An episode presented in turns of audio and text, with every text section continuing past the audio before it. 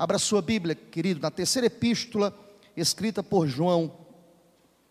Terceira epístola escrita por João. Nós temos apenas um capítulo nesta epístola.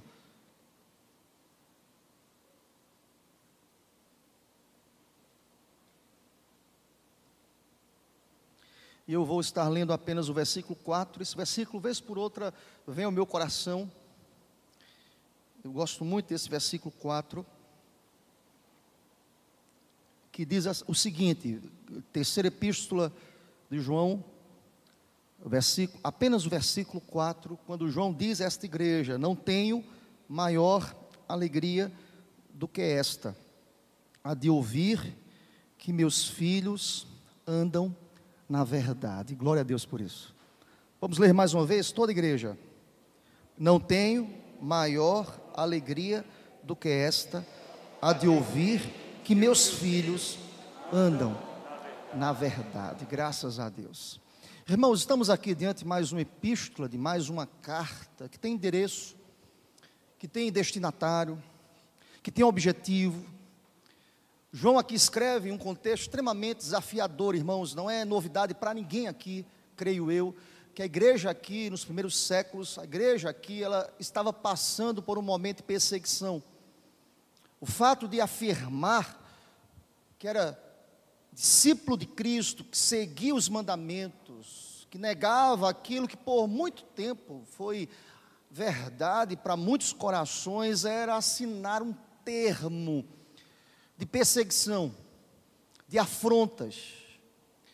Essa carta é escrita justamente neste contexto de perseguição, mas note bem, querido, atrelado a isso, eu poderia dizer concomitantemente à perseguição, a igreja aqui, no contexto em que esta carta foi escrita, estava passando por um momento de expansão, de crescimento. Que coisa incongruente, como é que a igreja que está sendo perseguida, assolada, por causa da fé, por causa da razão, da profissão de fé de cada discípulo aqui de Cristo, essa igreja estava sendo perseguida sem nenhuma misericórdia, esta igreja estava passando por um momento de crescimento e de expansão, pelas razões do versículo que nós lemos.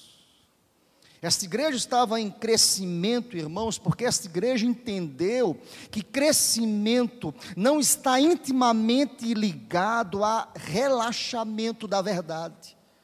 Crescimento não tem compromisso com a frouxidão daquilo que é caro para a gente, daquilo que é verdadeiro.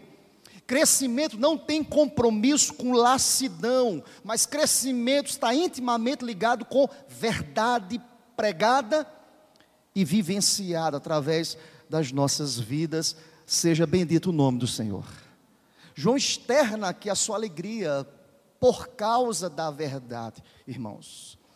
Vivemos dias difíceis, em que, para ter crescimento, muitas pessoas estão vivendo uma realidade de frouxidão, de lassidão, de relaxamento em relação à verdade. João na contramão desta ideia, ele diz assim: Eu me alegro porque vocês permanecem na verdade. Se você perceber, querido, esta carta, ela é fincada dentro de uma realidade de relacionamentos, de vida comunitária. Em vários momentos, João vai destacar aqui, porque esta terceira carta, ela foi escrita para Gaio. Quem era Gaio, pastor? Gaio era um líder da igreja aqui no tempo de João aqui. Gaio era alguém comprometido com o evangelho. Gaio era alguém amado por Deus e amado por João. Gaio era alguém que professava publicamente a sua fé, não apenas publicamente, mas nas entrelinhas da sua vida íntima, nos bastidores, no recôndito do seu coração, Gaio era alguém extremamente comprometido com a verdade. Se você perceber dos versos 5 a 8, que a continuidade desse externar da alegria do apóstolo João, o texto irá nos dizer que Gaio era tido aqui como exemplo, era um membro fiel da igreja, João elogia, João demonstra aqui reconhecimento pelo comportamento, pelo procedimento fiel, naquilo que ele praticava, não apenas diante dos irmãos, mas na sua conduta enquanto um cristão. Eu louvo a Deus, irmãos, porque a igreja nós encontramos pessoas fiéis a Deus, que caminham com o Senhor. É fato, irmãos, das, um dos elogios aqui de João, nós não iremos expor o capítulo, mas um dos elogios de João nesta epístola, que só nós temos apenas um capítulo, é porque Gaio era alguém extremamente altruísta, era alguém extremamente envolvido com a causa de Cristo. Nesse contexto, lembrem-se, contexto de perseguição, Gaio era alguém que recepcionava os pregadores da palavra de Deus. Para você, quem sabe, para o nosso contexto hoje, é, alguém, é algo extremamente sem significado.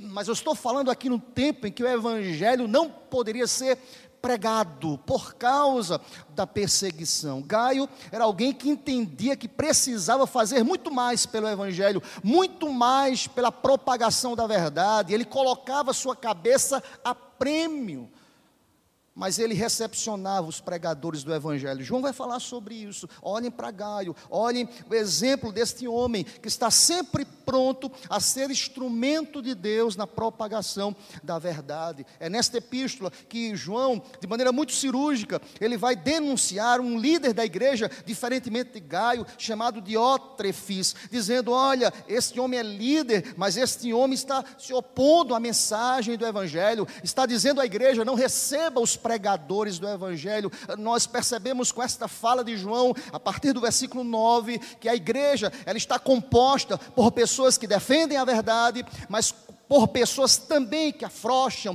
que não defendem a verdade, que estão dispostos a negociar com a verdade em prol, em detrimento a uma relação, quem sabe, amistosa com falsas doutrinas e com este mundo que jaz do maligno. Esse texto, esta epístola, este capítulo nos fala sobre esta presença marcante de homens comprometidos com Deus, mas de homens que estão inseridos na igreja, ou mulheres que não estão comprometidos com a verdade. Note bem, querido, é nesse pano de fundo que João traz esta palavra tão abençoada no seu prefácio, na sua saudação, no externar da sua alegria em relação a uma igreja pujante, alegre e operosa, e ele retrata isso quando diz: Eu não tenho maior alegria do que esta, a de ouvir que, que os meus filhos eles andam na verdade.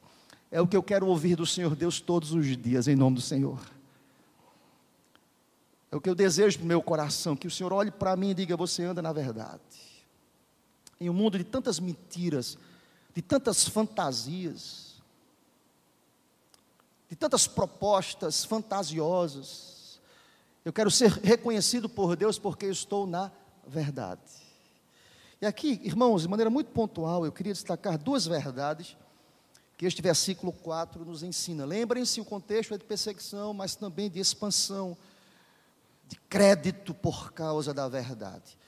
João, eu posso destacar, olhando para esse verso 4, duas verdades. Primeira delas, irmãos, e que devemos aprender com esta igreja, é que precisamos andar na verdade. A primeira verdade posta no texto é esta, porque João diz: Eu estou ouvindo a respeito dos meus filhos e eles andam na verdade. Olha aqui para mim, querido, a primeira verdade que está posta aqui no texto é que precisamos ter um compromisso com um estilo de vida, andar na verdade. Andar na verdade, irmão, significa obedecer à verdade. Andar na verdade é permitir que a verdade, que a palavra de Deus conduza, controle, molde as nossas vidas em cada área das nossas vidas. Andar na verdade é muito mais do que estudar, irmãos, é muito mais do que discutir verdade, é muito mais do que ouvir acerca da verdade, é sobretudo, irmãos, praticar a verdade. Percebam, aqui muito claro no meu coração essa ideia de andar na verdade como um comprometimento prático, diário e constante ininterrupto de cada vida que está intimamente ligada a esta verdade pelo sacrifício suficiente de Cristo na cruz. Não há em mim mérito porque estou na verdade, não há em mim mérito algum porque estou na verdade, caminho na verdade. Não, todas as vezes que reflito sobre caminhar na verdade, vem ao meu coração a convicção e a reflexão que estou na verdade, porque a verdade me alcançou. Cristo Jesus nos encontrou. Glória a Deus por isso. A primeira verdade que esse texto me diz é que eu preciso andar na verdade. Deixa-me dizer uma coisa, irmãos, olhando para esse contexto aqui desta terceira epístola, nós percebemos que conhecer a verdade é muito mais do que simplesmente, e presta atenção a isso, é muito mais do que um assentimento intelectual. O que eu quero dizer com isso, irmãos, é que tem muita gente que consegue entender racionalmente acerca das doutrinas ou do corpo de doutrinas de uma igreja. Mas andar na verdade é muito mais do que isso. Andar na verdade é muito mais do que pensar sobre ideias teológicas, é muito mais do que conhecer teologia. Andar na verdade é viver controlado pelo amor da verdade, é desejar magnificar esta verdade, é desejar constantemente que a sociedade leia o Evangelho através da nossa postura, defensores da verdade, em nome do Senhor. Nós somos cartas vivas, meus irmãos, e a pergunta que lhe faço a mim e a você, para a gente aqui, como reflexão hoje à noite, o que é que as pessoas lá fora estão lendo na nossa conduta em relação à verdade. O que é que eles estão lendo? Na página 1, na página 2, na segunda, na terça, na quarta, nas nossas relações interpessoais, nas nossas relações enquanto familiares, com os nossos familiares, em relação ao nosso trabalho, o que é que as pessoas estão lendo lá fora? Nós somos propagadores desta verdade, o que trouxe alegria ao coração de João quando escreve esta carta, que é, é a realidade que apesar da perseguição, eles não negociavam a verdade. Eles andavam na verdade, por isso que a primeira verdade que pula aos meus olhos é que eu tenho que ter compromisso em relação a andar na verdade. Tem muito crente que defende a verdade, mas nos bastidores, na vida íntima, desobedece à verdade. Que contradição, irmãos.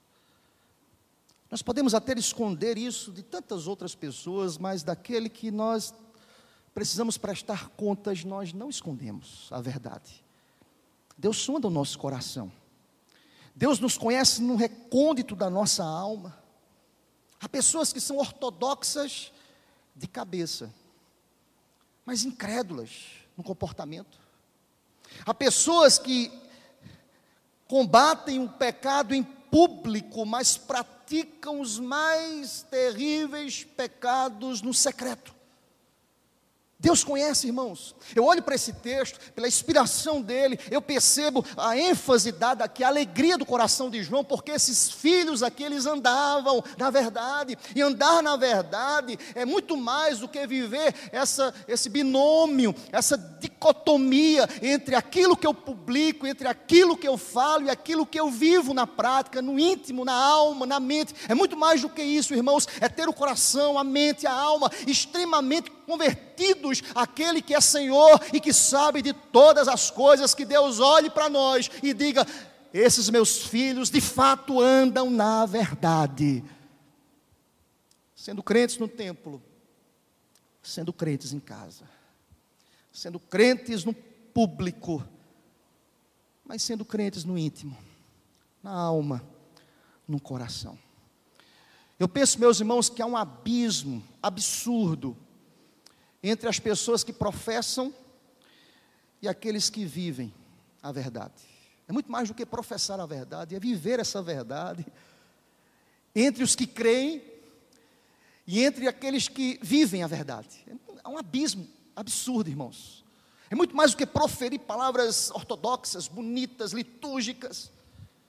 No contexto aqui, quero só enfatizar para você, no contexto aqui de João, Gaio foi destacado como bom exemplo, porque não apenas ele proferia palavras liturgicamente corretas, Gaio não, estava colocando, como dizíamos, a sua cabeça a prêmio, mas ele estava disposto a abrir as suas portas, entendendo que a sua casa, a sua vida, a sua família, eles eram instrumentos da verdade. Olha aqui para mim, querido, eu e você, nós fomos chamados por Deus para ministrar a verdade, a começar de Jerusalém. Jerusalém é a nossa casa. Glória a Deus por isso. Eu quero te convidar nesta noite a pensar sobre isso. Porque esse primeiro ponto aqui aplica-se às nossas vidas. Porque eu preciso viver na prática aquilo que prego. Você precisa viver na prática aquilo que você profere também. Dessa forma, há um casamento abençoado aqui entre doutrina e devoção, credo e conduta. Isso é muito balanceado, irmãos. Isso é bênção, isso é graça de Deus. É aquilo que Tiago escreveu no capítulo 2, versículo 17: a fé, se não tiver obras por si só, ela está morta. Eis a primeira verdade do texto. Eu não tenho maior alegria do que esta, Perceba a parte B, a de ouvir que os meus filhos, eles andam na verdade. Isso representa um caráter de alegria, de felicidade, andar na verdade. Isso traz à baila, meus irmãos, o que o salmista diz: lâmpada para os meus pés e a tua palavra. A verdade é lâmpada para os meus pés. Certa vez disse isso aqui na igreja. A ideia aqui é do presente, do agora, do vivenciado, do experimentado. Lâmpada para os meus pés é a tua palavra, é para o agora, é para o hoje, é para o domingo à noite mas o texto não para aí, o texto diz: e luz para o meu caminho. Há uma continuidade dessa verdade, a palavra continua iluminando, guiando, direcionando, fundamentando, alegrando o coração daqueles que defendem a verdade, a que preço for, irmãos. Porque esses crentes aqui de João, no contexto de João, eles andavam na verdade. Essa é a primeira verdade que eu queria deixar para o teu coração hoje à noite. Mas uma segunda, não menos importante. E eu quero encerrar com essa segunda verdade hoje à noite. É que o, a segunda verdade que o texto me ensina não apenas andar na verdade, mas o texto me convida e nós precisamos nos alegrar com a verdade. Olha para o texto. O texto diz: Não tenho maior alegria do que esta. Qual? A de ouvir que os meus filhos andam na verdade.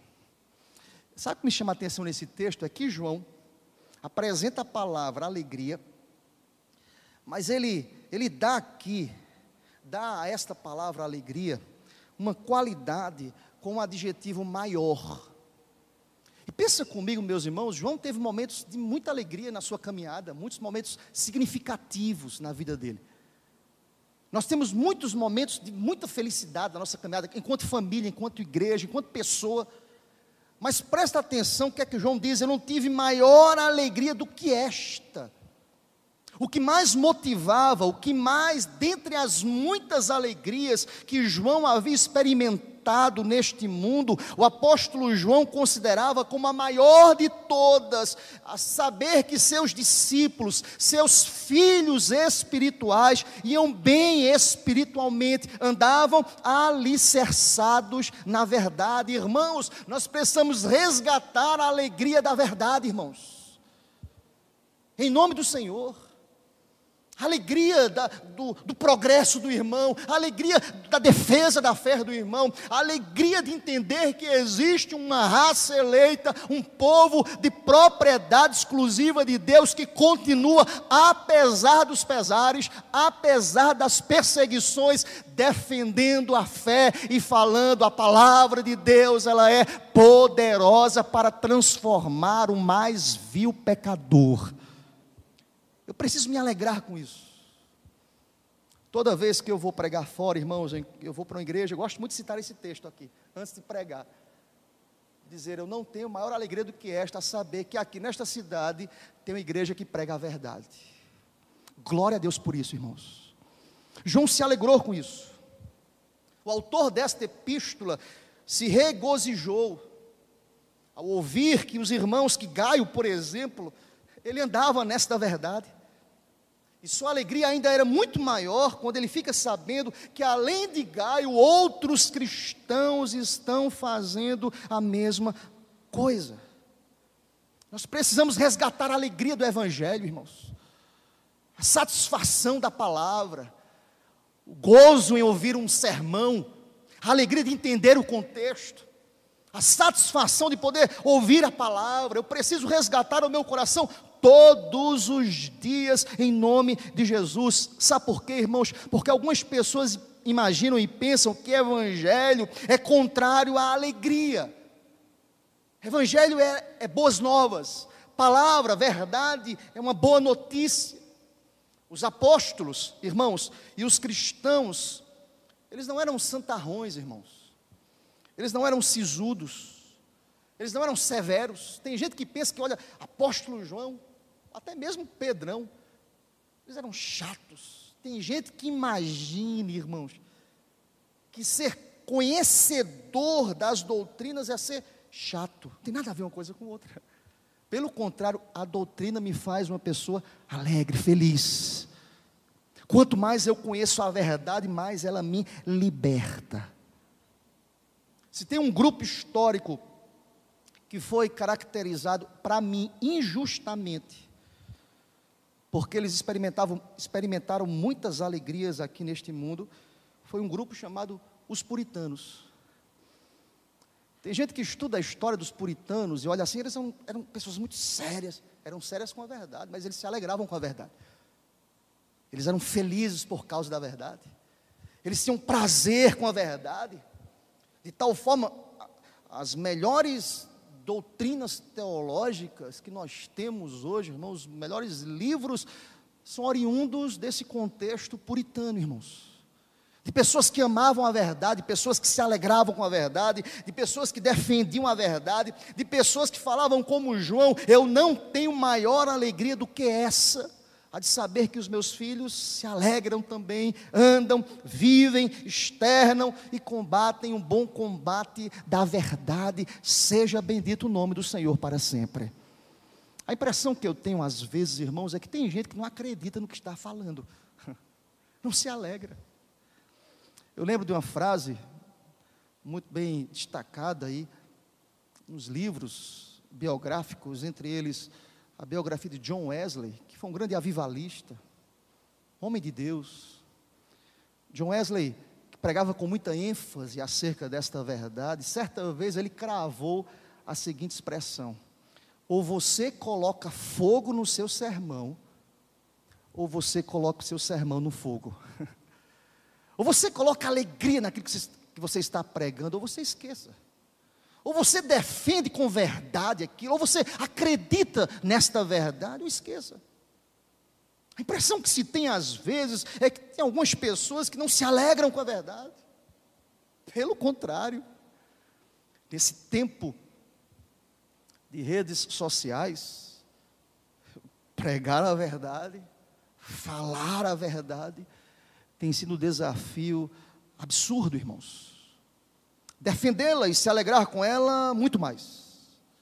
Amar a verdade, como filhos espirituais, tem sido um desafio constante para a gente, mas eu quero ainda chamar a sua atenção pensando sobre, devemos nos alegrar com a verdade, na expressão usada aqui por João, quando ele escreve o seguinte: Olha comigo, não tenho maior alegria do que esta, a de ouvir que meus filhos andam na verdade. Eu gosto muito da expressão usada aqui por João, quando ele fala de filhos, claro, irmãos, não no sentido físico de descendência, mas num sentido de nascimento espiritual, para mim é extremamente natural, é perfeitamente natural que os pais se regozijem com seus filhos. Eu quero trazer aqui para a gente na prática. Você que é líder de um pequeno grupo e alguém que entra no teu pequeno grupo começou a dar os primeiros passos no Evangelho e esta vida eh, ela cresce, ela desenvolve. E você se alegra com isso, é alguém que defende a fé, é alguém que faz apologia da sua fé, e você se alegra com isso. É a mesma coisa de um líder, de um pastor, de um presbítero, de um diácono, de alguém que vê e recepciona os neófitos na fé, os novos convertidos, e essa pessoa cresce, e essa pessoa desenvolve. Nós precisamos nos alegrar, porque a palavra de Deus nos diz: quando a alma é convertida e salva, a festa nos céus. A impressão que se tem é que a festa nos céus, mas a silêncio na terra. Nós precisamos nos alegrar com a verdade, irmãos. Em nome do Senhor. A segunda verdade que esse texto nos diz, é, nos diz é que João se alegrou. Ele faz aqui o papel do pai que está feliz com o filho. Eu lembro, por exemplo, daquilo que Salomão escreveu em Provérbios, capítulo 23, versículo 24. Eu quero ler na linguagem de hoje. Diz assim: O pai que tem um filho correto e sábio ficará muito feliz, e o pai se orgulhará dele. Um pai que vê o filho com sabedoria, que vive a palavra, que cresce na palavra, que desenvolve na palavra, que defende o evangelho, o pai se alegra. João era o pai espiritual desse povo. João tinha o seu coração encharcado de alegria. E alguém pode questionar, pastor, que alegria do coração de João, que alegria pelas bênçãos espirituais. Quero lhe dizer nesta noite, meu querido irmão, é que assim como João, eu preciso me alegrar com o desenvolvimento de cada membro desta igreja. O contrário também é verdade, irmãos.